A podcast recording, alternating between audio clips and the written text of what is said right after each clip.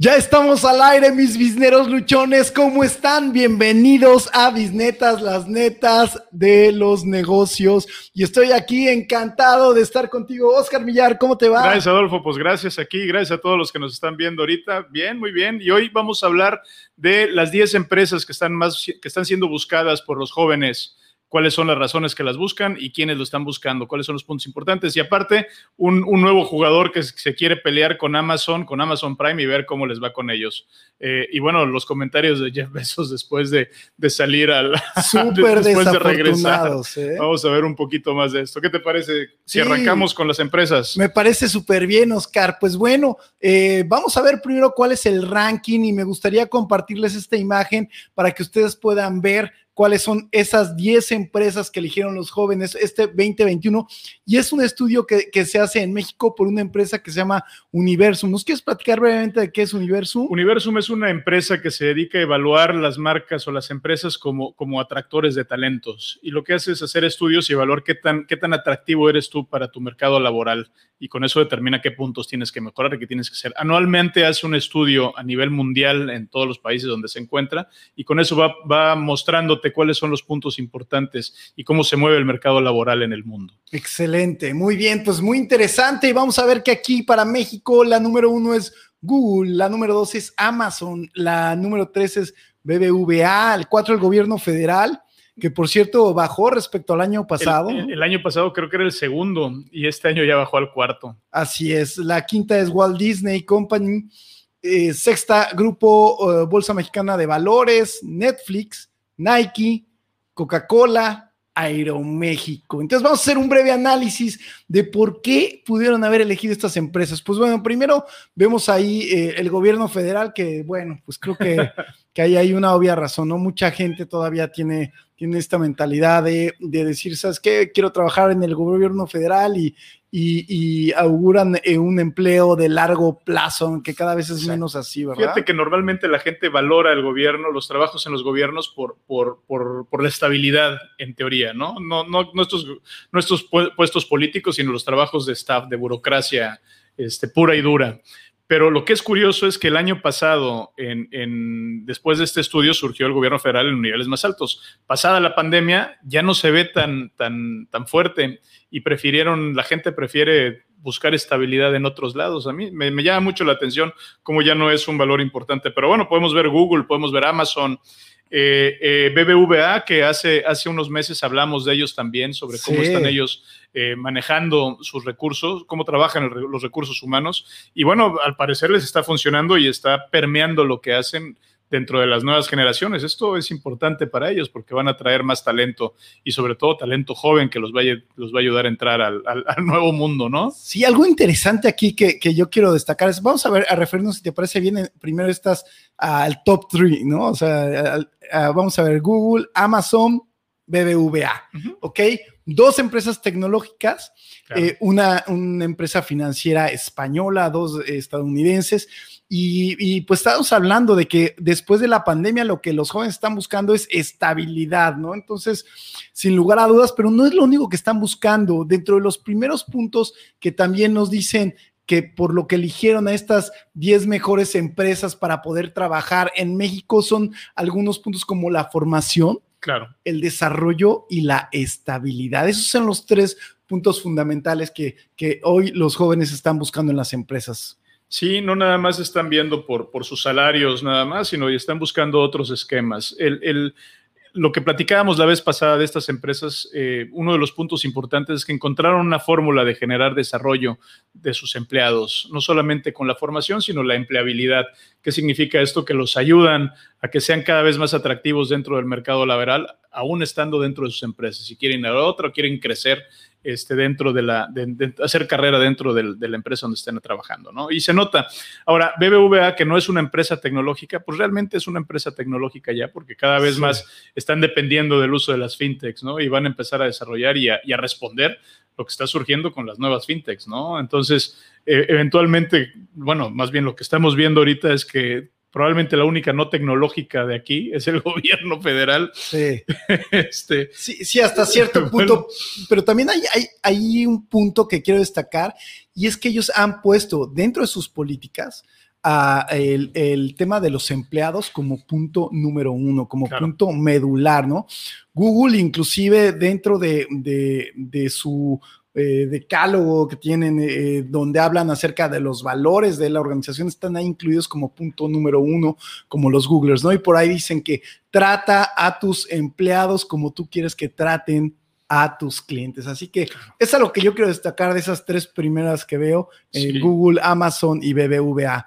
¿Tú algo más que quieras destacar? Sí, no, los puntos importantes aquí es que si bien el año pasado nos, nos, obligó a modificar nuestra forma de trabajar, nos obligó a ser un poco más flexibles, pues al parecer los jóvenes, la gente que se está integrando al mercado laboral, pues está buscando precisamente esta flexibilidad, ¿no? Entonces hay gente que quiere trabajar en casa, gente que quiere ir en casa, ir a trabajar, gente que, que, está buscando un, un, nivel de diversidad dentro de las empresas, una comunicación diversa, etcétera. Algo a que las empresas generalmente no estaban acostumbradas. La ventaja que tiene Amazon, que tiene Google en este sentido, es que, bueno, ellas nacieron más o menos en este, en este ambiente, ¿no? Este, nosotros vemos el caso de Google desde hace 15, 20 años, donde, donde bueno, tenía un ambiente más, más orientado hacia, hacia la estabilidad eh, mental de su gente, ¿no? Los ayudaba y, a trabajar un esquema de clima laboral. Eh, pero bueno, al final lo que está sucediendo ahorita es que estas empresas pues tienen que adaptarse a la situación actual, tienen que buscar un, un esquema donde puedan atraer el mejor talento posible y bueno, eso es el camino que están haciendo ahora, ¿no? Sí, y el camino también está totalmente de la mano con, tener un buen clima laboral que hoy es fundamental.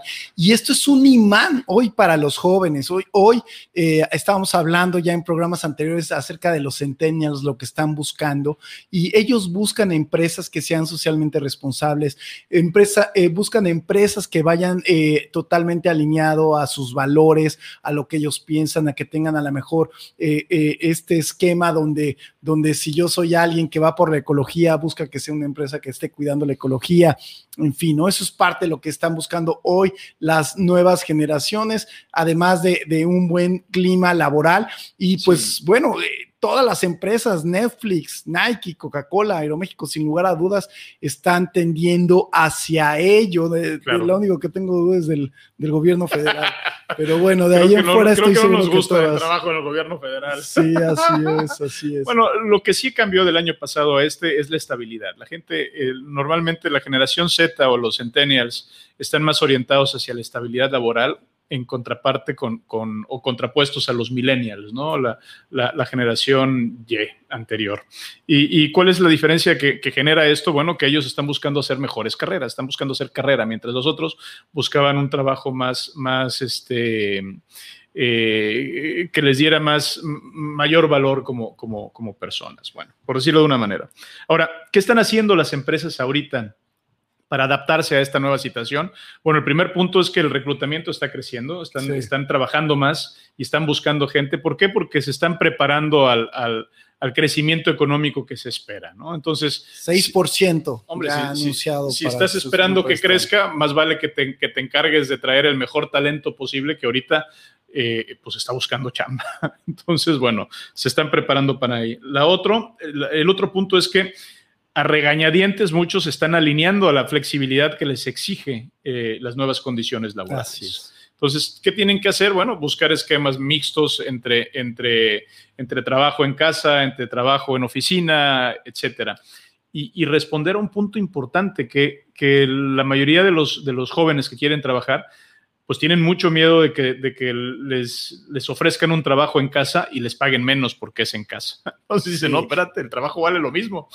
Pero bueno, es, uno de los puntos. Es una de las preocupaciones. Y también eh, algo importante es que hoy las empresas ya se están trabajando en generar estos equipos híbridos, ¿no? Donde puedan mantener este equilibrio entre bienestar, ¿no? De, de, la gente que trabaja para la organización y el desempeño. Entonces, ¿cómo lograrlo? Y y sucedió algo muy curioso hablando de, estas empresas.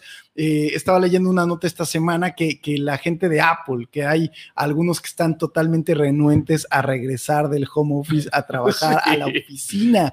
Entonces, son algunos de los retos que están enfrentando las grandes empresas que, que eh, por, lo, por lo menos, por ejemplo, en México, el 82% de las personas, estaba leyendo eh, un estudio donde no quiere regresar no a la quiero oficina al regresar, 100%. no quiero regresar. Y lo que quieren, y lo que quieren ese 82% es un esquema híbrido, donde diga, ¿sabes qué? Algunos días voy, voy a estar yendo a la oficina y otros días quiero estar en casa, además de que muchos de ellos cambiaron su lugar de residencia, ¿no? O sea, sí, claro.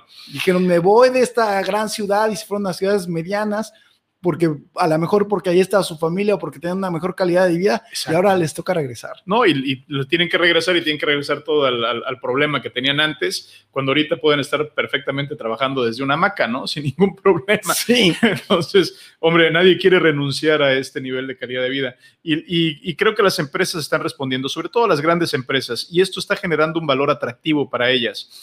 Una diferencia importante que se está generando ahorita es que antes los grandes valores jóvenes preferían irse a empresas pequeñas, a empresas que estaban iniciando. ¿Por qué? Porque ahí había más oportunidad de hacer carrera, de, de generar mayores ingresos, de hacer mejor carrera más rápido. Eh, en cambio, entrar a una empresa grande, pues no, tenías que ir poco a poco escalando.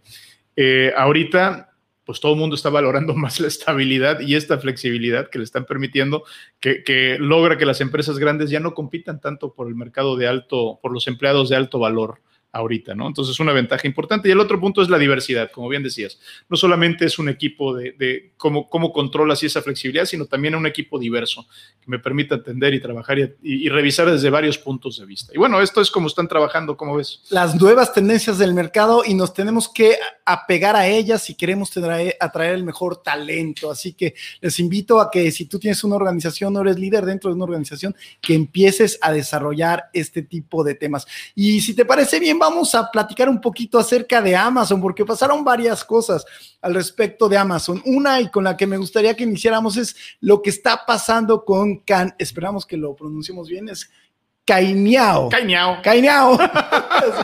Cainiao versus Amazon Prime. Platícanos qué es esto de Cainiao. Oscar. Bueno, Cainiao es la, es, la, es la rama de logística que tiene Alibaba. Alibaba es, es un monstruo de comercialización. Eh, de hecho, es la empresa más grande de comercialización a nivel mundial. eh, eh, simplemente surte todo China. Y de ahí surge este, AliExpress, que era la variante de Amazon que tenía Alibaba, ¿no? Y para estas versiones tiene a Cainiao como, como la empresa de logística que se encarga de ir entregando y- y distribuir los productos. Ahora, ¿qué está pasando con esta empresa que desde el 2014 le metieron 15 mil millones de dólares a este monstruito? Bueno, están ofreciendo entregas a nivel mundial con tres días de, de- de tiempo, ¿no? ¿Con qué? ¿Con qué? Bueno, pues con un costo de 3 dólares mensuales, que es prácticamente lo que está cobrando Amazon. Bueno, de hecho, un poquito más barato que lo que cobra Amazon. Amazon nos cobrará 3.50, una cosa así aquí en México, ¿no? Pero bueno, está, está entrando este nuevo jugador y, y, bueno, con todas Pero las ganas de pegarle. el ¿eh? tiempo, ¿eh? Porque Sí. el tiempo quieren entrar en 72 horas. Tres, tres días a, a todo el mundo, a nivel a mundial. todo el mundo. O sea, donde tú estés, te quieren entregar por 3 dólares eh, eh, en 72 horas. Impresionante. Si lo logran, definitivamente va a ser un, otro de los grandes competidores. Y se ponen, se están poniendo con Sansón a las patadas. Y, y bueno, y, y a la par también, o sea, además de darle esta noticia, pues también no podemos omitir, ¿no? Después de que la semana pasada estábamos hablando de los viajes al espacio, de lo que pasó, ¿no? Que que también Jeff Bezos se pone las pilas y a menos de una semana, pues la- también se lanza al espacio con, Así es. con Blue Origin, ¿no? Con su empresa y, y logró eh, alcanzar el espacio y no nada más eso, sino superar la meta, ¿no? Logró unos cuantos kilómetros más. Son, son las carreritas entre estos dos, ¿no? Digo, nosotros jugamos carreras a ver quién toma más cerveza, a ver quién come más frijoles, ellos nomás a ver quién llega más arriba en el espacio, ¿no? Estos, eh, el- Elon, digo, Elon Musk creo que subió 60, 70, no recuerdo cuánto. 80 kilómetros. 80 kilómetros, igual Elon Musk que, que este Branson, Branson también 80 kilómetros, y Besos llegó a 100, 106. 106 kilómetros en total. Bueno, entonces Así es. llegó un poquito más arriba. Hay dos puntos importantes, dos diferencias importantes, son dos soluciones distintas. Uno sí llevan un cohete que lo están subiendo, el otro tiene otro, el otro tiene una nave, una- un avión nodriza que lo sube. Va, lo que tú quieres y gustes. Pero bueno, están en esta carrera enfrascados. Mientras este, Alibaba y Cainiao dicen, bueno, tú diviértete allá en el espacio, yo me encargo de, de temas terrenales. Pero, pero la parte importante no es eso, la parte importante es, es su rueda de prensa terminando esto, ¿no? Su rueda de prensa que para mí fue el gran tropezón de Jeff Bezos. ¿Y por qué fue un gran tropezón? Porque les quiero le- leer eh, textual qué fue, qué fue lo, lo que, lo que nos dijo en esa conferencia de prensa. Eh, híjole, no encuentro el texto exacto, pero lo, lo que sí es que dijo algo así como muchas gracias a toda la gente, a todos los clientes de Amazon y a todos los empleados de Amazon, que ellos fueron los que pagaron mi viaje. O sea, eh, y lo, lo dijo muy orgulloso. Evidentemente, eh, creo que fue algo, un tropezón, porque no midió, porque pues yo aquí, mortal, que veo eso, por supuesto, muy lejano para mí, pues lejos de darme gusto, es decir, como este cabrón, yo le estoy pagando ese viaje, ¿no? Y, y me pregunto a los empleados de Amazon qué estarán pensando, si en realidad se sentirían como muy orgullosos, ¿no? Cuando hay tantas necesidades o cuando hay, por ejemplo, tantas posibles frases que pude haber utilizado eh, eh, hablando de relaciones públicas que hubieran dejado inspirado a las personas. A mí por lo pronto no me inspiró nada lo que dijo. Claro, eso nada más de reducirlo a que tu dinero me está llevando acá, hombre, es como una patada de mula, ¿no? El punto importante es que yo sé que, que- que con nosotros adquiriendo y recibimos un beneficio por comprar este productos en Amazon y, y el beneficio es tan fuerte o tan grande que, que lo ha llevado a nivel mundial, lo- a, a ser un líder a nivel mundial, bueno, está perfecto. Pero, pero normalmente para este tipo de, de- de situaciones, pues lo que quisieras es compartir el éxito, no tanto decir que, que bueno, Sí, o sea, es así como, oye, pues estamos llegando al espacio, va a haber nuevos medicamentos, mayor estudios, este, pruebas científicas, qué sé yo, algo que pudiera inspirarnos un poquito más, que muchas gracias porque ustedes todos pagaron el viaje. Entonces, bastante curioso lo que sucedió ahí con, con- con esta frase. Y pues, si quieres, vámonos a las bisnetas, Oscar. ¿Cuáles Va- son tus bisnetas del día de hoy? Vamos a la línea. Si quieres, empezamos con la de eh, las empresas. Bueno, el tema, eh, la flexibilidad en el entorno laboral llegó para quedarse. Tenemos que ser flexibles. El trabajo centrado en, en la persona es, es, pues es lo que tenemos que hacer en contraste con lo que era antes, el trabajo centrado en las funciones. El trabajo centrado en la persona es lo de hoy y tenemos que empezar a pensar de esa manera nosotros. Totalmente, y, y mi bisneta va totalmente alineado con ello. Yo puse aquí, ya no hay opción. Hay que invertir en formación y desarrollo profesional si quieres atraer a los mejores. Claro. Esa sería mi bisneta. Y si quieres, ahora yo te voy a decir la mía de Amazon. Yo, yo le puse aquí, hay que tener un muy buen entrenamiento y líneas claras de comunicación en las ruedas de prensa, o sea, porque ahí se le, se le barrieron las patas. Hay que ensayar, por Dios, tantito. Pero Sí. bueno, el- yo, yo voy en el sentido de AliExpress y, y. Eh, siempre alguien va a desafiar tu posición de liderazgo en el mercado. Siempre va a haber alguien que vaya a desafiarlo. La competitividad no es, no es un logro, es un proceso continuo que debes mantener. Excelente. Pues muchísimas gracias. Esperamos que les esté gustando este nuevo formato y queremos agradecer a los que nos ponen sus comentarios, que como estamos aquí con esta mecánica, luego es difícil poder leerlos, pero gracias a todos los, que, no los que comentan. Aparte estamos medio cegatones y no traemos lentes. Así que bueno, muchísimas gracias por seguirnos. Si te está gustando, por favor, no olvides darle manita arriba y compártelo en tus redes. Y nos vemos en el próximo Bisnetas, que te tendremos más sorpresas el próximo miércoles a las 7 de la noche. Muchísimas gracias. Muchas Oscar. gracias. Hasta luego. Adiós, Adolfo. Nos vemos. Gracias. Buenas noches a todos.